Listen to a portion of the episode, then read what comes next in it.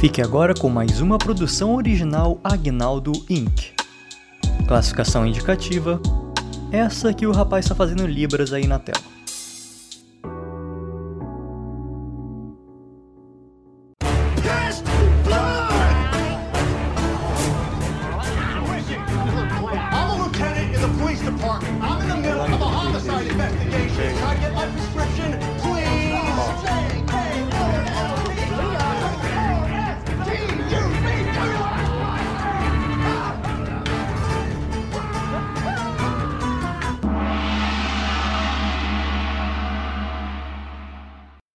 Está começando agora o Nicolas.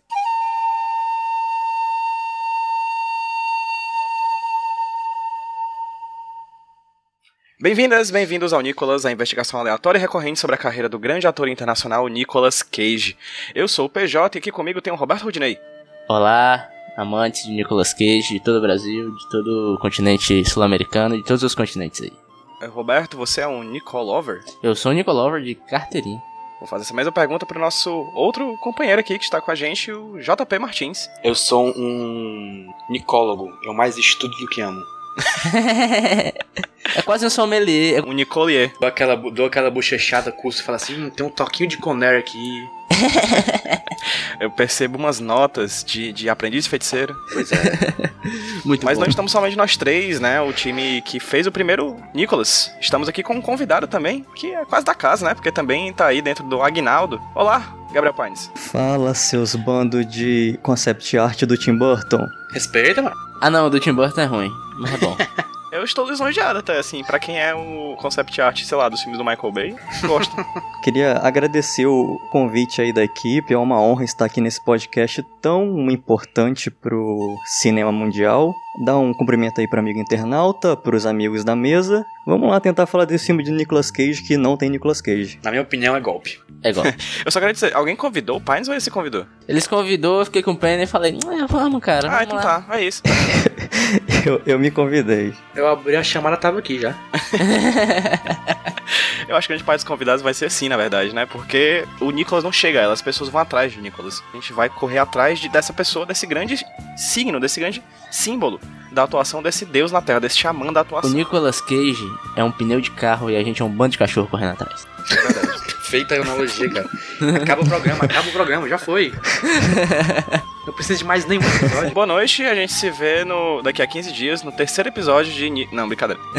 Voltando, a gente vai falar hoje sobre um filme de Nicolas que não tem Nicolas, ou seja, como o JP muito bem falou, é golpe. Na verdade, é um documentário chamado The Death of Superman Lives. Pra quem ouviu o primeiro Nicolas, o debut, o debut, o nosso projeto piloto, nosso programa piloto, a gente fala sobre o filme A Lenda do Tesouro Perdido. Vai estar aí linkado no post pra vocês ouvirem, caso não tenham ouvido, que é uma lástima, na verdade, né? Porque foi um frisson, assim, as pessoas não falavam de outra coisa na internet, os jovens, tava na boca do povo, os jovens só falavam disso na rede mundial de computadores. Com certeza. É, talvez o podcast de maior visibilidade no iTunes, o pessoal só fala disso. Eu passei ali em frente ao iTunes, cara, tava um burburinho. Verdade. Foi muito lindo.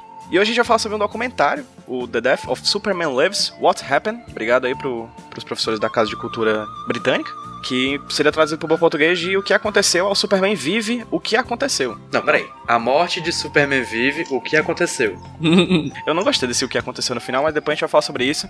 mas pra quem ouviu o primeiro programa, sabe que a gente sempre começa com um Cage Facts. O Cage Facts, pra quem não sabe, é um momento de iluminação em que nós vamos muito além da filmografia de Nicolas Cage. A gente vai saber quem é Nicolas Cage na sua intimidade, no seu mundo, no seu, sua- no seu próprio universo. A gente vai tentar tangenciar a vida desse grande ator. E hoje é por conta do Rude, é isso? Sou eu, estou aqui com o meu Cage Fact. Eu acho que tem tudo a ver com, com o filme de hoje, inclusive. Eita, faz aí, se consagra. E também tem a ver muito com a economia doméstica. Porque é o seguinte, cara, você sabe quando você recebe aquele dinheiro, aí você sempre pensa, não vou gastar com besteira, eu vou investir, vou guardar para comprar algo útil pra minha vida, né? E cara, eu acho que Nicolas Cage, ele tem esse problema que ele nunca consegue fazer isso. Ele é gente como a gente. Ele é gente como a gente. Preste só atenção, o que aconteceu? O Nicolas Cage tava andando pelas ruas de uma cidade X, chegou um cara pra ele e falou assim: Ô Nicolas, você quer, você quer comprar um esqueleto de dinossauro? Aí ele falou, por que não? Aí ele comprou. Falou, porra, quero. É, exatamente. Pera, o Nicolas Cage tem um esqueleto de dinossauro? Infelizmente não, porque depois que ele comprou e pagou mais de 200 mil dólares, ele descobriu que era contra a lei dos Estados Unidos. Então ele não pôde trazer o, a o esqueleto pro solo americano, aí ele teve que devolver. Mas peraí, era de verdade. Era de verdade. Mas eu pensava que era tipo a galera que vende assim de, de, de- isopor do Chaves. Não, ele comprou um, era um esqueleto real oficial da Mongólia e ele teve que devolver. Eu achava que era tipo essas compras do Mercado Livre que você compra um videogame e vem a pedra dentro. Eu achei que era uma essa história muito história. boa sobre isso, eu conto num, num sem final, em outro momento. Sim, mas tu, tu por acaso sabe qual é a espécie do, do, do, do dinossauro? Cara, era o melhor dinossauro, bicho, era um Tiranossauro Rex. Eu não acredito que um cara tava vendendo um esqueleto de Tiranossauro Rex É muito, Na Mongólia. é muito na louco. Mongólia. Por 200 mil dólares. Números exatos, 200, 276 mil dólares. Cara, eu quero abrir um padrinho e a última meta vai ser. O, no- o nome da última meta vai ser Tiranossauro do Nicolas Cage. Nicolossauro Rex. Nicolossauro Rex. É um bom Cage Facts. Vocês gostaram, meninas? Eu não. Eu achei factual e, e Cage, bem, bem Cage. Eu concordo com o JP. Tem queijo e tem fato, então eu, eu gostei. Obrigado. Com certeza. Obrigado, pessoas. Eu fiquei lisonjeado. É tipo porque a, a vida do, do Nicolas Cage já é um, um Cage Fact perfeito. Às vezes a gente tenta complicar quando o mais bonito é ele existir. Com certeza. Achei uma mensagem linda, achei uma mensagem bonita. Lin- lindíssima disso tudo.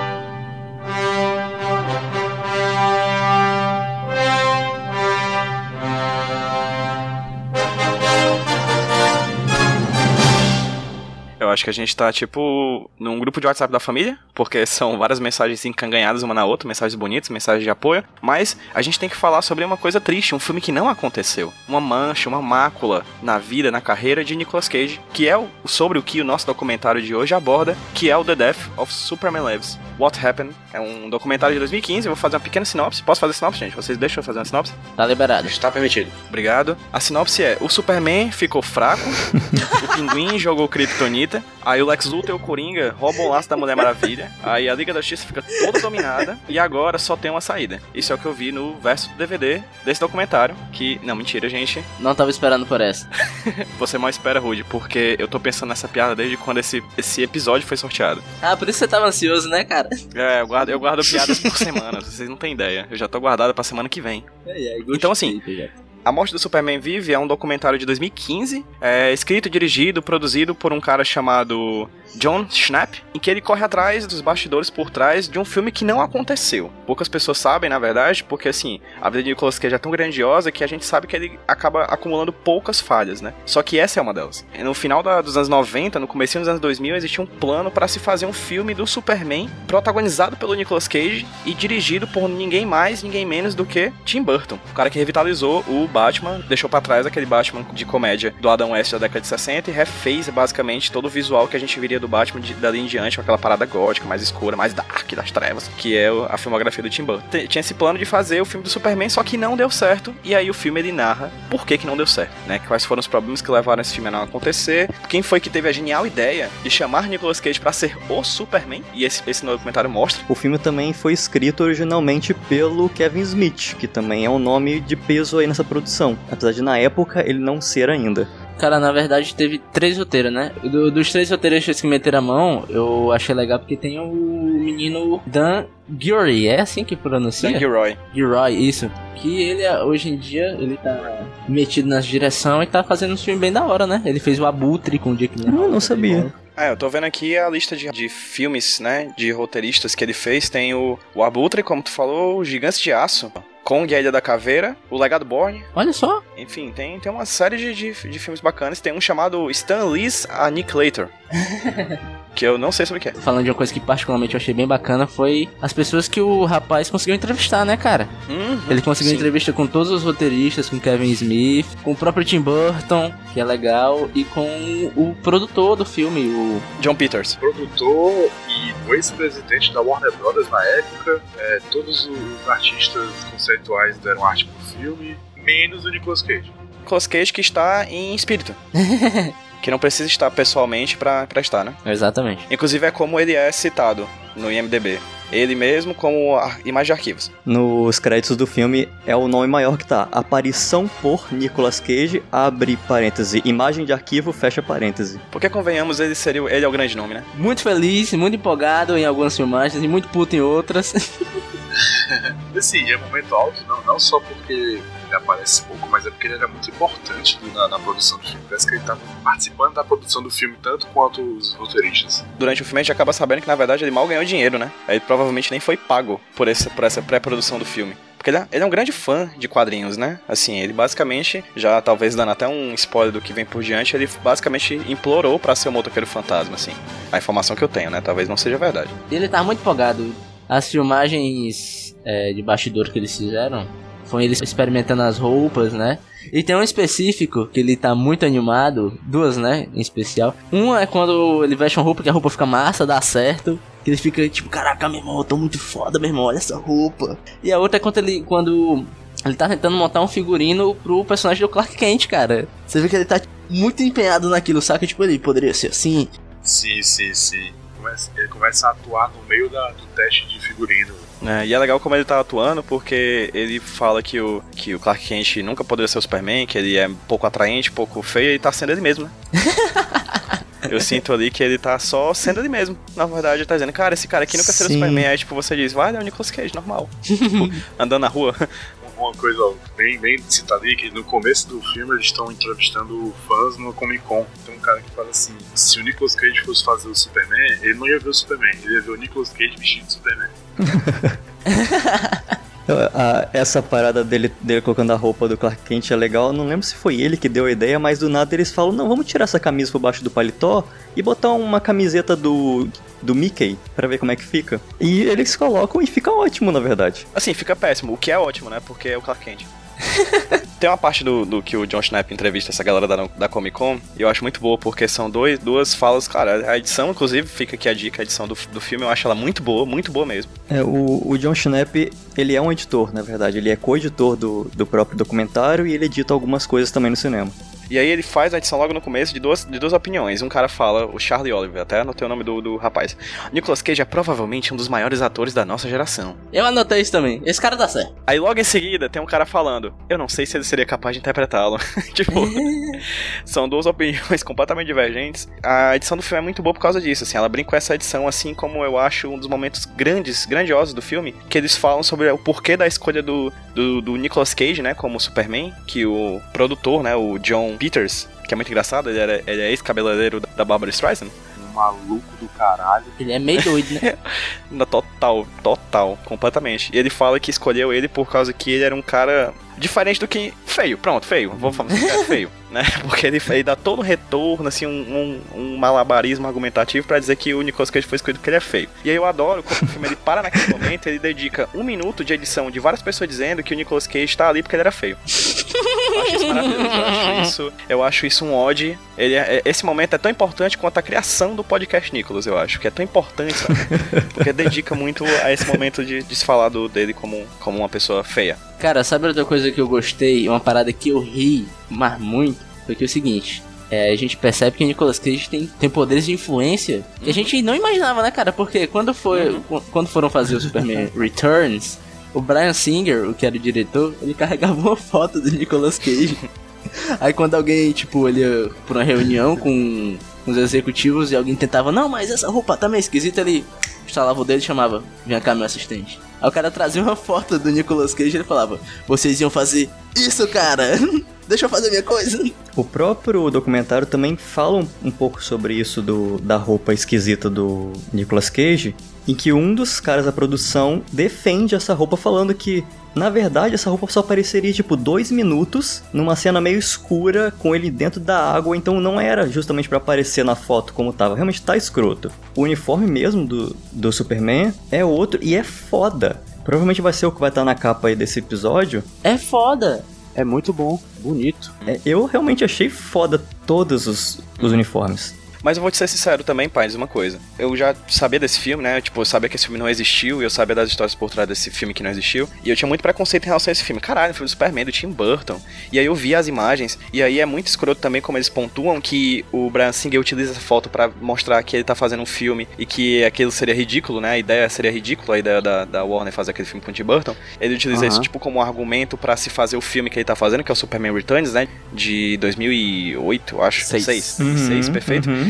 E aí ele fala isso, vai falando, e aí o, o documentário tenta desmistificar isso, na verdade, dizendo que, primeiro, aquilo não seria uniforme, como vocês falam, não seria uniforme final, teria todo um trabalho de Uhum. edição, teria todo um trabalho de iluminação. Mas assim, cara, quando a gente vê a história por trás da criação daquele uniforme, que é o uniforme de bolha de sabão, né? Que parece Uhum. bolha de sabão lá, uma bolha de sabão que ele tinha usado. Sim, parecem um- umas asas de inseto. É, tipo, é uma coisa meio acoplada, assim, parece um uniforme feito de uma casca de, de, de um exoesqueleto, assim. É, parece uma, super- um bocado de garrafa pet. Exatamente. E cara, eu vou te ser sincero que eu achei bonito, só que eu achei estranho. Eu achei legal, eu achei bem legal aquilo. Que, tem, que também tem as luzezinhas, né? Isso, umas luzes de LED Passando. e tal. Eu achei, eu achei bem louco aquele conceito ali. Assim, se você falar, essa roupa que é a roupa do Superman, paia. Mas com o contexto que eles dão, Uhum, uhum. muito bom, velho. eu não sei vocês, mas em dezembro eu já sei como que eu vou fazer a minha árvore de Natal. Vai ser um Nicolas Cage vestido de Superman. E outra coisa ainda sobre a foto que o Brian, que o Brian Singer levava, ela foi tirada foi na primeira prova, teste, Teste, de né? E pegaram um, um take do Nicolas Cage, A foto mais escrota possível. que ele tá com cara de morte, mas ele não tava nem preparado, não era um ensaio fotográfico, entende? Ele tava piscando o olho, cara. É, porque tipo, depois você vê as fotos do ensaio do- do- dos testes mais avançados. Tá foda, tá muito bonito. E assim, essa foto foi a que virou o mundo, né? Tipo, Tudo que era revista, na época não tinha internet, assim, a internet não era o que a gente tem hoje, mas essa foto, tudo que era revista de super-herói, tudo que era revista de cinema, mostrava essa foto horrível. Tinha uma propaganda muito negativa em cima do filme, assim, de- então desde sempre a Warner e o Superman tinham propaganda negativa em cima, né? Aí eles trouxeram os Zack Snyder depois, mas isso não ajudou em nada. E outra parada que a gente comentou que era legal até é porque tem entrevistas com a galera do, do- das artes conceituais, né? Uma galera que ficou Uhum. designada só pra desenhar monstro, Nave. nave, o planeta. Cenário. Os conceitos foda, visuais do filme, cara, são muito, mas muito espetacular. Tinha muito artista Uhum. envolvido e muito artista bom, Uhum. cara. Uhum. O lance de Krypton eu achei surreal de tão massa. Eles iam fazer Krypton com as pessoas vivendo entre as placas tectônicas, elas iam se mover. Caraca, era muito bom, cara, muito bonito. Era um conceito muito bom mesmo, de verdade. Tinha um cara até que eu achei muito interessante, que é o Michael Anthony Jackson, antes não ter o nome dele, que ele é um concept art que ele tinha acabado de assinar pra fazer o Matrix, cara. Matrix, Tipo, cara. ele assinou num dia o contrato pra fazer o Matrix e saiu pra fazer o Superman, um filme que não existiu. Ou seja, o cara podia estar hoje, né, de boa, mas não. Hum. Ele se dedicou porque ele disse, cara, eu tenho que fazer o filme do Superman feito pelo Tim Burton. Não é só um filme do Superman, é um filme do Superman do Tim Burton. particularmente não sou tão fã do Tim Burton, mas algo que é, é certo é que ele é um puta cara criativo. de conceito visual. Todo filme dele tem uma imagem própria, ele vai buscar referência de cinema alemão, saca? De expressionismo alemão. Ele tem uma cara própria. É tanto que eu achei legal você acompanhar um pouco do processo criativo do Tim Burton. Mas aí eu trago uma reflexão sobre justamente os conceitos do Tim Burton, porque assim, eles são inventivos, são diferentes um do outro, mas são sempre o, o estilo Tim Burton. Todos têm a cara do Edward Mão. Tesoura, São todos personagens do. o mundo de Jack, é, que me faz assim, me fez questionar, será que o Tim Burton é o, o Romero Brito dos concept arts? É, é assim, assim, ó, só não. Eita, não, não, mas tu estalou um pouquinho aí. Ele é só o Paulo Coelho. Ok, tá justo. E, e outro ponto, outro ponto. A gente fica surpreso com a escalação do Nicolas Cage, mas quando eu fui ver o resto do elenco que tava sendo cotado, é tão surreal quanto! Bicho, Cara. que elenco Hum. foda. Meu Nicolas Deus. Cage, Sandra Bullock, Como Lois Chris Lane. Rock, Christopher O Waltz. Chris Rock ia ser o Jimmy Olsen, velho. Jimmy Olsen. Christopher Waltz ia ser o Brainiac. Brainiac ou o Jim Carrey. Não, da Lois Lane era Sandra Bullock, Julianne Moore, ou Julia Roberts, ou Gwyneth Paltrow. Tinha uma lista gigante, maravilhosa. O, o Lex Luthor seria o Kevin Spacey que viria a ser do Superman Returns, né? E que virou o Lex Luthor na vida real também.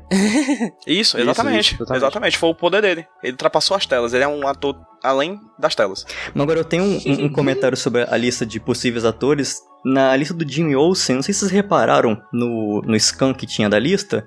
If Black, né? É Exatamente, tinha 15 nomes brancos lá embaixo, If Black, 3 nomes. Pra isso. É. Ai, ai, gente. Woody falou sobre o, o Tim Burton, né? E o Pines completou. O que ele fez com o Batman, cara, é porque assim, o Batman também ele se encaixa perfeitamente na proposta gótica do Tim Burton, né? É, ele mesmo fala durante o filme, né? Durante o documentário, que o personagem que ele mais gosta dos quadrinhos é o Batman. Uhum. Quando ele juntou os dois, deu tudo certo. Com o Superman, eu acho estranho. Mas, cara, uma coisa, o sentimento que eu tive quando terminou o documentário é que eu queria ter visto esse Eu filme. queria ter visto. Eu não queria ter visto, cara, que eu, que eu acho que ficou uma história melhor do que, Do que não se feita, tivesse né? lançado o filme. Porque é, é É. um sentimento, é um sentimento. Mas o Rudy falou uma coisa bacana também, que, que o Tim Burton é inventivo. Isso se perdeu. Hoje, nos filmes de super-herói, a gente consegue ver traços do diretor, mas muito pouco, assim. Não tem, né, cara? Você vai ver o Homem-Formiga, você vê uma coisa que você diz, ah, cara, isso aqui realmente me lembra o Edgar Wright. Mas você não diz que é um filme do Edgar Wright, até porque não foi ele que dirigiu, né? Mas ficou alguma coisa ali do Edgar Wright. Você não tem um. Tipo, o que tem de Ryan Coogler no filme do Pantera Negra? Ou o que tem de Uhum. Irmãos Russo no filme do Guerra Civil? Sim. Acabou virando um universo em que, pra- claro, pra, ter, pra se ter a plausibilidade, os filmes têm que ser meio iguais. Uhum. A sua conexão aí com o Homem-Formiga é até muito boa, porque justamente foi o que aconteceu, era, o Edgar Wright entrou lá no comecinho do universo Marvel, quando ele não existia um universo, e ele era pra ser um filme Edgar Wright baseado nesse personagem. Com a mudança do que se vê como filme de herói no- em Hollywood, começaram a, a perceber que não valeria a pena fazer um filme com a autoria do, do diretor, e aí por isso o Edgar Wright não quis mais dirigir. Ficou nessa transição. Cara, é o seguinte, eu tô com o PJ e eu acho que esse era o tipo de filme que era o seguinte. Ou ia ser uma parada genial, ou ia ser uma merda. Mas mesmo assim eu queria ter visto. Não, E o Nicolas Cage, naquela entrevista que aparece no, no documentário, deixa claro também que era o que ele queria. Que ele fala que ele queria virar de cabeça pra baixo o personagem, não queria fazer algo é, nostálgico como foi o que o Brian Singer fez. Uhum. Então, se acontecesse, seria uma loucura por causa do Nicolas Cage também. E eu achei legal ver ele falando isso porque ele é um puta fã de Superman, né? Cage Facts rápidos aqui. O filho dele se chama Kal-El, ele tinha Action Comics lá, número 1. E, e ele defendeu a cuequinha vermelha. Isso é relevante.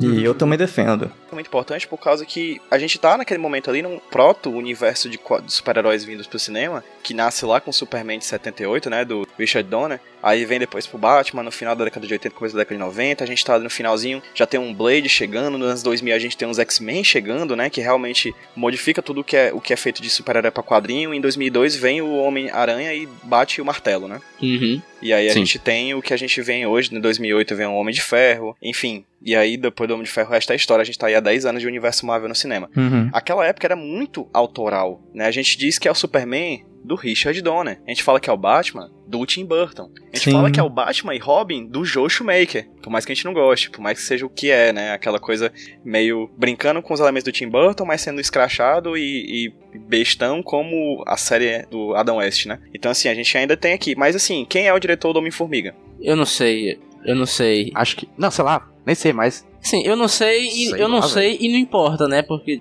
É, é super diluído o papel, da, a identidade do ator no filme da Marvel.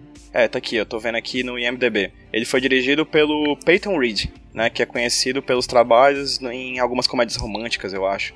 Um cara muito importante pro universo Marvel hoje em dia é o John Favreau, que fez o Homem, o Homem de Ferro em 2008. E, cara, aquilo foi a pedra Uhum. filosofal, a pedra inicial, a pedra de começo do universo Marvel, o que foi, problematicamente, o Zack Snyder com o Homem de Aço. Puxando o Zack Snyder, eu queria fazer uma pergunta. Diga. Vocês sentiram quando a galera tava falando de conceito, do que eles pensavam pro personagem? Vocês sentiram uma vibe de Superman do Zack Snyder?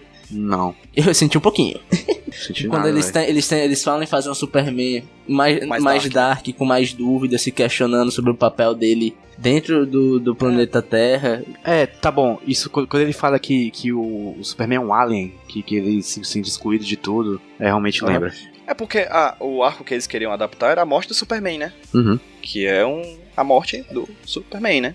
Nesse ponto onde eles vão falar da morte em si do Superman, eu acho muito da hora ver o, o roteirista falando de como ele pensava que seria a cena. O Dan Gilroy, Dan é, que ele né? pega o filme já no, no- uma produção mais avançada do que os outros, e ele vem falando que ele é meio que a luta, o Superman meio que desistisse de viver junto, entende? Porque ele tava muito atormentado com as dúvidas que ele tava sentindo. Sim, sim, verdade. Ele fala que na luta final o Superman ia, ia desistir de viver e meio que se matar. E, e ele, e ele descrevendo como ele queria que a luta fosse feita, eu fiquei empolgado, eu fiquei emocionado, Parecia cara. foda. In- Parecia Inclusive, o conceito visual Os conceitos visuais propostos pro Apocalipse eu achei todos muito, muito, muito, mas muito massa, né? Muito maneiros, muito maneiros. Bem melhores que os do Batman vs Desde que é a Superman. tartaruga ninja do Batman vs Superman, né? Tinha um que era um, um amontoado de rosto, assim. E o conceito também do, do funeral dele, que o, o, o roteirista disse que ia ser baseado no funeral da Lady Isso. Di, né?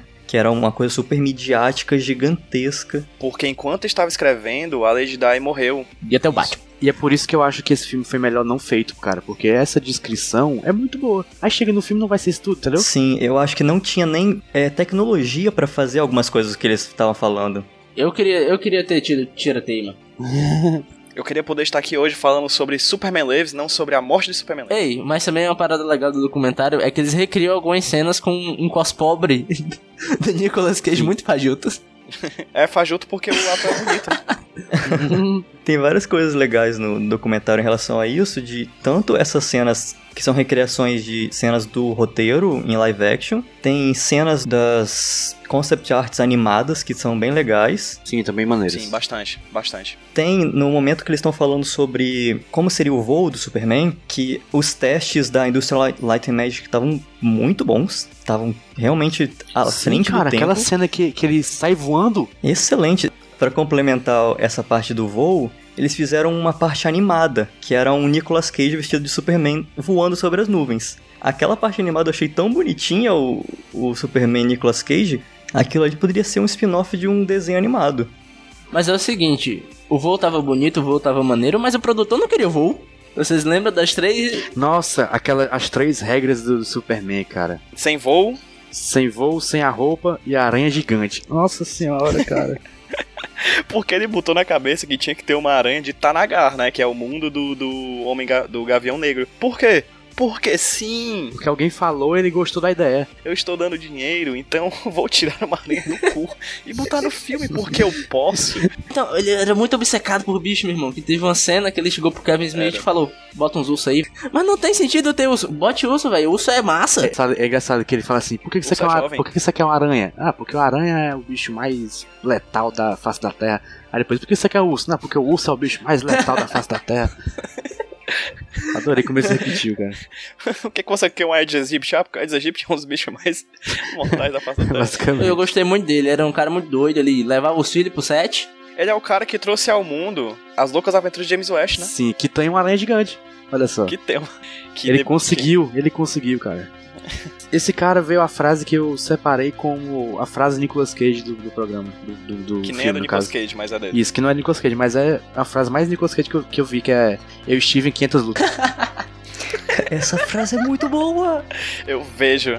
O cara, o cara dando uma entrevista casualmente aqui, não, porque eu, eu estive em mai- mais de 500 lutas na minha vida. E eu queria isso no meu filme. Do nada. O cara é um Do maluco. nada. O cara, cara é doido, velho. Eu não queria Cara, trabalhar imagina cara o ambiente de trabalho, velho. Ainda mais que os caras falavam que ele chegava do nada e agarrava o pescoço dos caras e dava uma gravata. Dando, dando, chave, dando chave de braço e dizendo que é porque tinha que ter um ambiente de ação pro filme de ação. Cara, para com isso, Cara, velho. Não. A melhor parte, Senhora. a melhor parte é que ele contou quantas lutas ele já teve. Ele deve ter um Sim, caderninho 500. que ele É, anota. Tem, ele tem uma caderneta. Esse cara, ele é o Michael Scott do- dos produtores de cinema, velho. Ele é o Michael Scott, tá completamente, completamente velho. Devia ter, devia ter uma, versão de The Office com a produção de Superman Lives. Eu tô dando uma olhada aqui no- na filmografia dele como produtor. Ele produziu 53 filmes. E ele foi produtor do As Loucas Aventuras de James West, né? Que foi onde o dinheiro do Superman Lives, né? Que não foi pro Superman E Lives. foi onde teve aranha e teve o. E teve o vilão aranha com só a cabeça. Só a cabeça e perna de aranha. Sim, que nem o Brainiac seria. Exatamente. Kenneth, Kenneth Branagh. E aí ele foi produtor do Batman e do Batman o Retorno, né? Os dois do Tim Burton. Também foi produtor do Superman o Retorno, de 2006, o Brian Singer, e produtor do Homem de Aço. Olha aí. Olha aí. Desse, que é o primeiro pontapé inicial do universo da DC, né? Do universo compartilhado da DC. Ah, gente, seguindo nosso roteiro de sempre, do nosso querido Nicolas, desse podcast maravilhoso que eu amo, eu amo fazer parte, vou começar com o Pines. Pines, existe algum momento Nicolas Cageano no filme que ficou na sua mente? Por mais que não seja um filme protagonizado por Nicolas Cage, ele esteja lá somente como espírito? Eu tenho um, um pequeno comentário que é algo assim que a gente não vê no filme, mas que por não estar lá é muito Nicolas Cageano. Que é, em nenhum momento o Nicolas Cage percebe que essa produção tá indo pro buraco.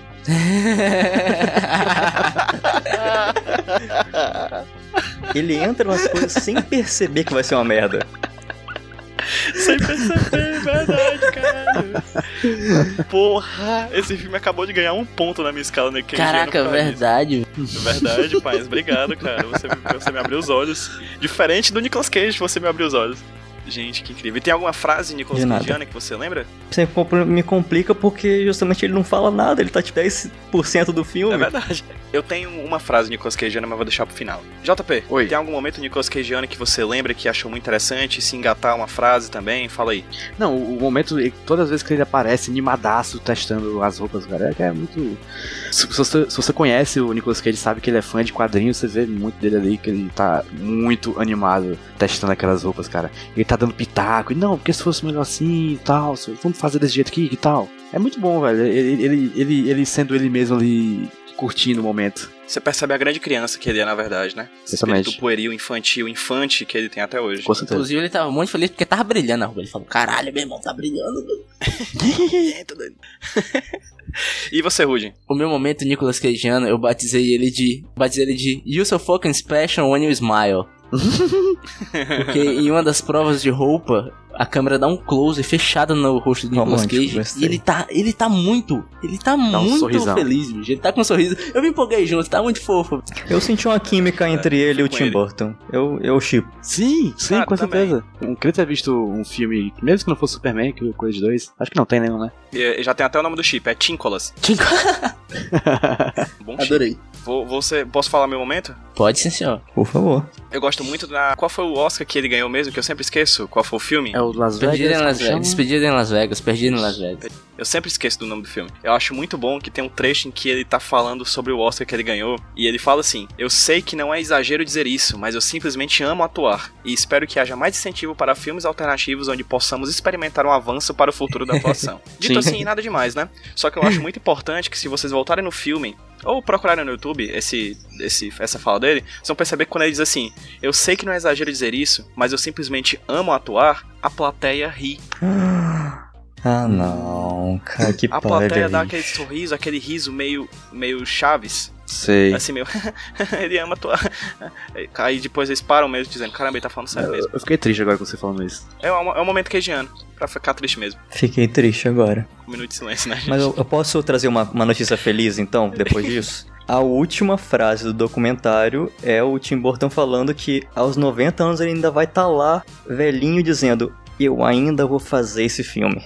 Um dia vai, né? Hum, O Hexa vem. Um dia sai. Com o Nicolas Cage. Um dia sai. Pô, muito bom. Ag- Agora eu fiquei marejado. O, o, Old Man vai ser Old Man Superman. Old Man quarto. Ou de Superman. Já que não temos mais nada a falar muito, muito mais a acrescentar sobre o filme, inclusive fica aqui a indicação, assistam, porque é um filme muito bom, a gente nem chegou a tocar a superfície dele, tem muito conteúdo, é inclusive uma questão muito boa. É um filme muito, muito, muito informativo. Ele, diferente de alguns documentários que a gente tem aquela câmera que segue um personagem e tal, ele é um filme tipo um reportagem zona, né? Uhum. É uma grande reportagem com vários pontos de vista. Tem uma entrevista no começo com o, o Grant Morrison, né? Que é o roteirista de quadrinhos do Superman, talvez o maior deles. Ele fala uma frase e vai embora. Ele, é, ele fala uma frase e vai embora, mas é muito maravilhoso porque tem um sotaque escocês muito forte. E parabéns pro Grant Morrison, Grant porque ele é um puta orador. Ele tem um sotaque escocês maravilhoso. E aí fica a dica, assistam. Realmente é um, é um filme muito bom, assim. A gente não falou quase nada dele. Pode parecer spoiler o que a gente falou aqui, as coisas, mas nem é, afinal das contas, porque realmente é, é muita coisa, muita coisa que ele fala. Eu lembrei outra coisa, deixa eu falar rapidinho. Hum, vai.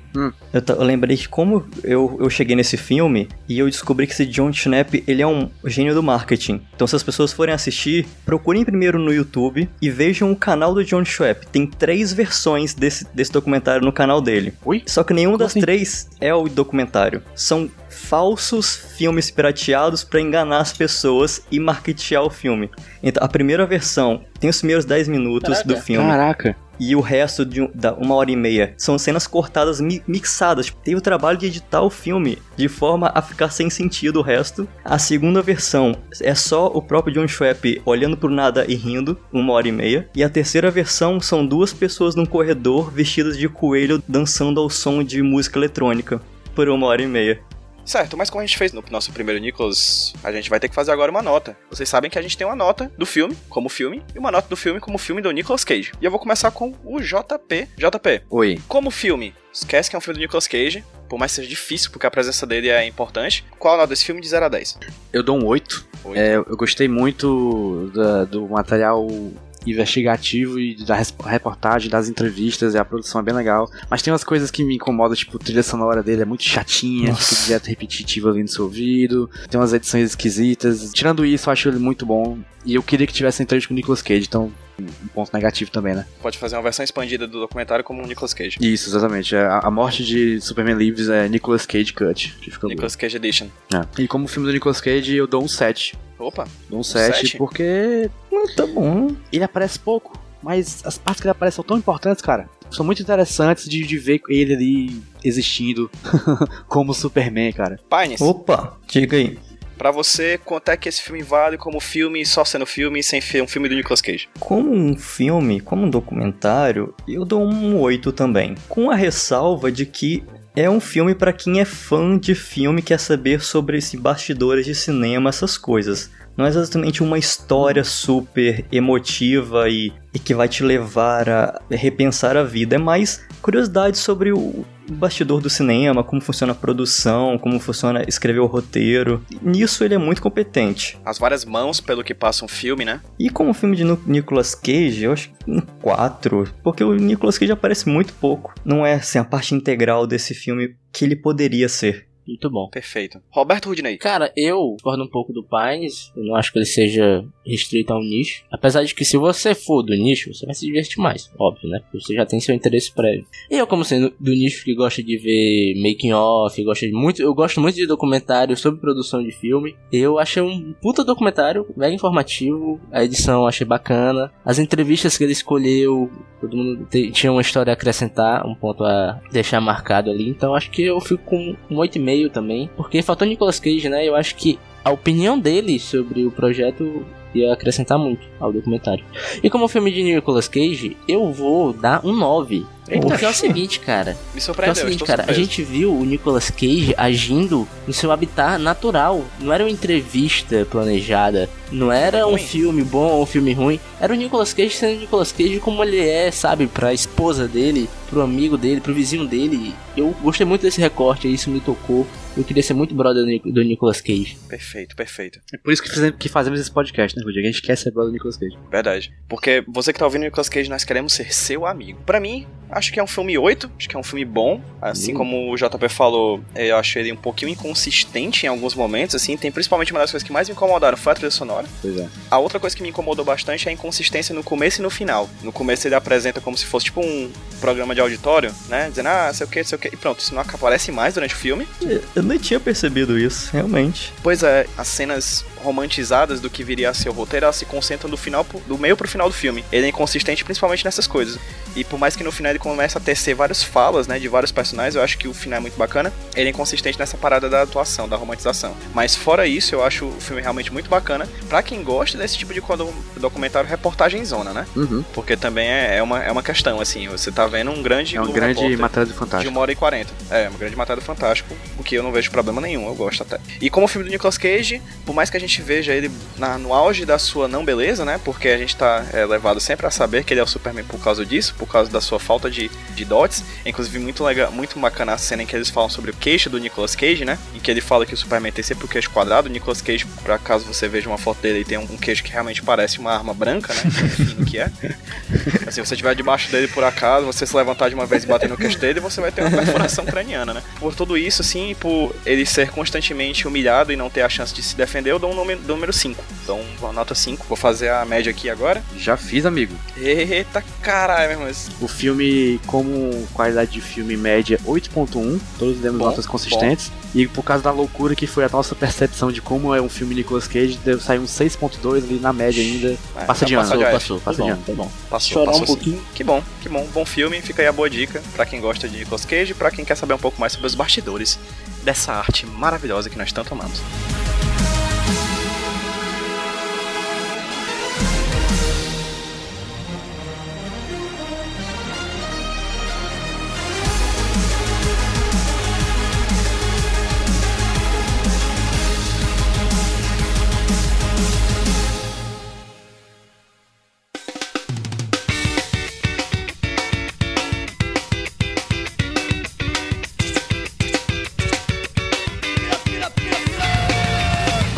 Então a gente vai pro próximo bloco agora, esse bloco em que a gente indica alguma coisa pra ou- ouvir, você ouvir, você ver, você ler, só porque tem Cage no nome. Esse é o nome do bloco, porque tem Cage no nome, e quem vai falar alguma coisa, indicar alguma coisa pra vocês, porque tem Cage no nome é o JP. JP, o que que tu indica aí? Euzinho, eu vou. Tu vai indicar você, tu tem Cage no nome? Não, não tenho Cage no nome, infelizmente, Ah. não sou o JP Cage. Mas eu vou indicar a coisa que originou o nome Cage para o Nicolas Cage, né? Falando de filmes de quadrinhos, o que, pra quem não sabe, o nome do Nicolas Cage é Nicolas Coppola, que ele é sobrinho lá do Ah. Francis Ford Coppola. Só que ele não queria usar o sobrenome de- do tio dele pra ter uma carreira só por causa do nome, né? Então ele botou o sobrenome do super-herói que ele gostava muito, que é o Luke Cage. Oh, cacete, não sabia disso não aí, ó. Tu não sabia disso, PJ? São muitos Cage Facts hoje, né? Pois é. Ele, ele curtia o Luke, Luke Cage, né? Então ele botou o nome lá porque ele achava que era um nome poderoso, assim, um nome forte. E eu vou indicar aqui ver a série do Luke Cage, que eu acho meio mais ou menos, ele até o meio é boa, passa do meio é meio mais ou menos, é uma bosta, no caso, não é mais ou menos, é ruim, né? É. ou então, melhor que isso, vejam Jack, Jess- Jessica Jones, que ele tá lá e é uma série melhor. Verdade. É uma série que eu acho que é mais consistente. Tô com você. boa, indi- boa indicação.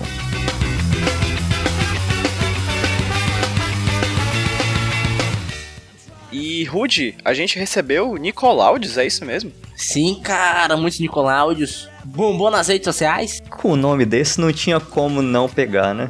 É, cara, não tem como. O que é o, o Nicolaudio? Cara, Nicoláudio é o nosso bloco de ouvir o que os ouvintes têm para falar com a gente, né, cara? Você pode mandar um áudio pelo canal do Agnaldo Indica, pelo Facebook, sei lá. A gente vai pegar esse áudio e vai tocar aqui. Idealmente no Telegram, arroba Agnaldo Indica. É, por favor, no Telegram. Então, vamos lá. O primeiro áudio é do nosso querido amigo Kaique Pituba. Ele tem um comentário pertinente sobre o episódio de hoje. Olá, Nico, Nicolovas de todo o Brasil. Aqui é Kaique Pituba, eu tô mandando o primeiro Nicoláudio com a minha participação nesse podcast fantástico.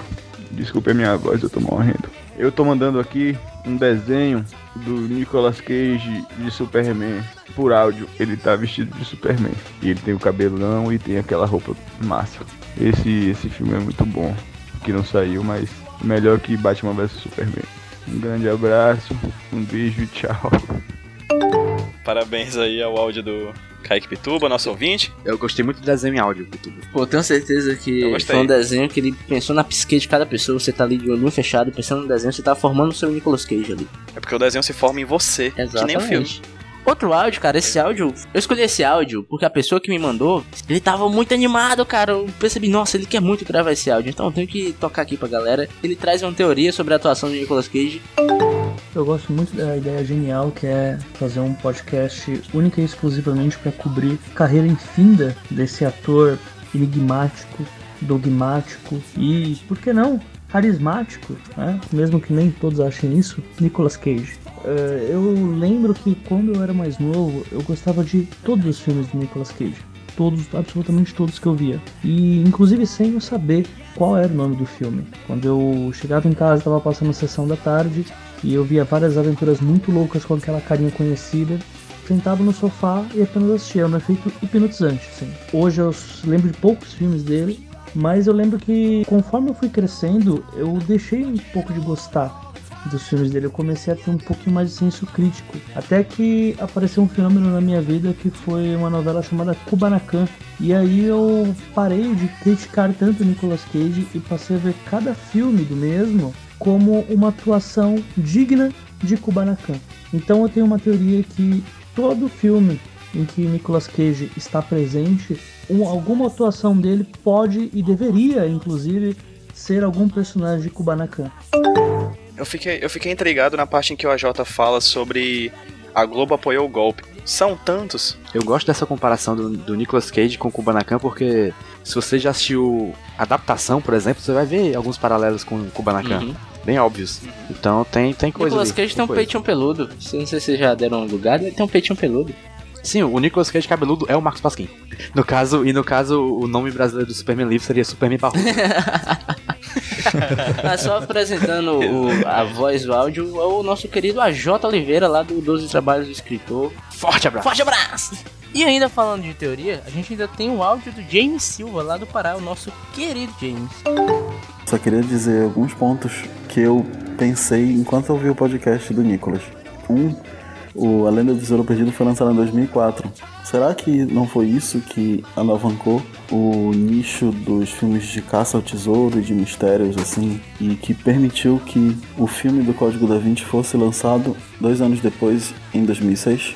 E segundo, sobre o Nicolas Cage correr, na hora que vocês estavam falando que ele corria muito mal, eu pensei, o Nicolas Cage só pode ser o anti-Tom Cruise. Em vários sentidos ele pode ser o anti-Tom Cruise. Os dois não param de fazer filmes, os dois estão todo o tempo no cinema fazendo alguma coisa, e os dois apostam no mesmo estereótipo, só que de um lado, um está ficando cada vez mais velho cada vez mais decadente e correndo muito mal, o outro está ficando cada vez mais velho e fazendo cada vez mais sucesso e ficando cada vez mais bonito e correndo cada vez melhor, cada vez mais rápido e com mais pique, com mais disposição.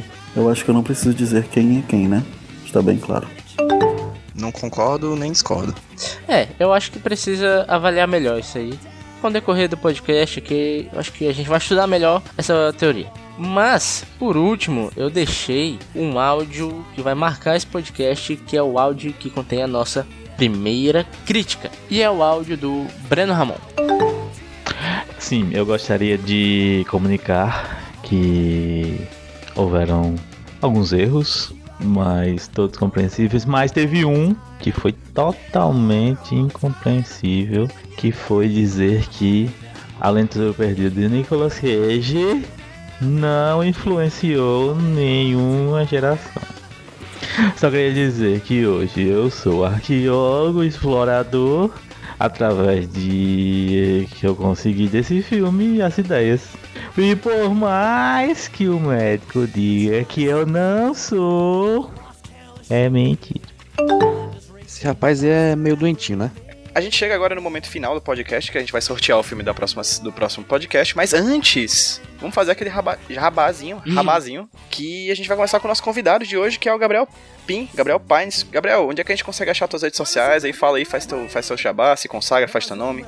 Já como foi dito pelo PJ, as minhas redes sociais são todas Gabriel Pin, P-I-N. E eu também estou no canal no YouTube Como Nomear Operações da PF. E estou no podcast Agnaldo Indica, que você encontra nesse mesmo belíssimo site. Eu sou, na maioria das vezes, o host lá. Ouçam, tem, tem um pessoal daqui também lá. Eu esqueci de falar que o Nicolas, esse podcast que vocês estão ouvindo agora, ele é Agnaldo Originals. Ele é uma produção original do Agnaldo Indica, que também o JP e o Rude fazem parte. Rude, fala aí, se consagra, faz teu nome, faz teu jabá. Estou no Agnaldo, né? Trazendo informação. E também tô lá no Iradex, fazendo resenha de filmes. Só procurar Iradex e Roberto Rudinei. Tem lá eu. Tu, JP? Eu tô lá no Agnaldo Indica e siga o meu Instagram porque eu quero desenhar mais e eu quero ter seguidores para ter desculpa para desenhar. É arroba Jumbo Paulo. Perfeito. Pra quem quiser me seguir aí nas redes, é no Instagram é arroba PJBrandão. Toda segunda tá saindo o HQ Sem Roteiro, meu podcast lá no site de Iradex e também no feed. Procura aí HQ Sem Roteiro pra você ter toda semana uma conversa bem bacana sobre quadrinhos. Hosteada por mim, de certa forma, um pouquinho melhor do que hoje, porque eu estou nervoso, porque assim, quando eu falo de quadrinhos, que é uma coisa que eu não gosto tanto. é tranquilo, mas quando eu falo de Nicolas Cage, eu me tremo. Eu me tremo sempre, porque ali é que eu encontro a minha alegria. O seu verdadeiro eu. É verdade. Agora a gente pode ir pra parte. Bora, menino! Estou aqui Eita, com uma rapaz. lista. Pra quem ouviu o primeiro, pra o primeiro Nicolas, sabe que a gente tem uma lista aqui com os 86 filmes de Nicolas Cage. E aqui todos os filmes, desde o primeiro até o último. E aqui eu tô com um, um site random.org em que eu vou gerar um, um número de 1 a 86. Então, vamos lá? 3, 2, 1. Acredita em mim, viu, gente? 3, 2, 1. Foi. O número é 84. Caraca! Meu Deus do céu. Olha aí, o número Mom and Dad. que é o Mom and Dad. Que eu não filme é esse, velho? Eu nunca ouvi falar na minha É uma comédia negra. Esse filme é muito bom. Ah, eu queria, eu queria ver. Deixa eu voltar semana, deixa eu voltar semana que vem. Jesus Cristo. Nossa, Gente, Esse filme já tá maravilhoso. Eu gostaria de dizer que eu estou no IMDB dele e a nota dele é 5,6. então esse filme vai ser incrível. Eu acho que agora o nosso podcast começou a agora, Agora engatou. Nicolas Cage e Selma Blair. Eu tô, tô nervoso, eu tô nervoso. Então, gente, pra quem tá ouvindo a gente, a gente se encontra daqui a alguns dias pra falar sobre Mom and Daddy. Esse, esse episódio vai ser bom. Isso é bom demais. Meu Deus, não vejo a hora de ouvir. Tchau! Falou, Tchau. galera. Até mais. Um tchau, pai. Tchau, gente. See Gente! Tô ligado, a justiça toda dominada. Agora só tem uma saída. Pode Mulher Maravilha. Com Superman. Ô Mulher Maravilha. Ô com Superman. Pode Mulher Maravilha. Nesse carnaval. Eu sou o Rudinei e eu editei esse podcast. Eu sou o JP e eu sonorizei ele. Você pode ajudar o Nicolas compartilhando com seus amigos. E dando 5 estrelinhas no iTunes. Ajuda a gente, por favor. Deixe o seu recado depois do bip. Tchau!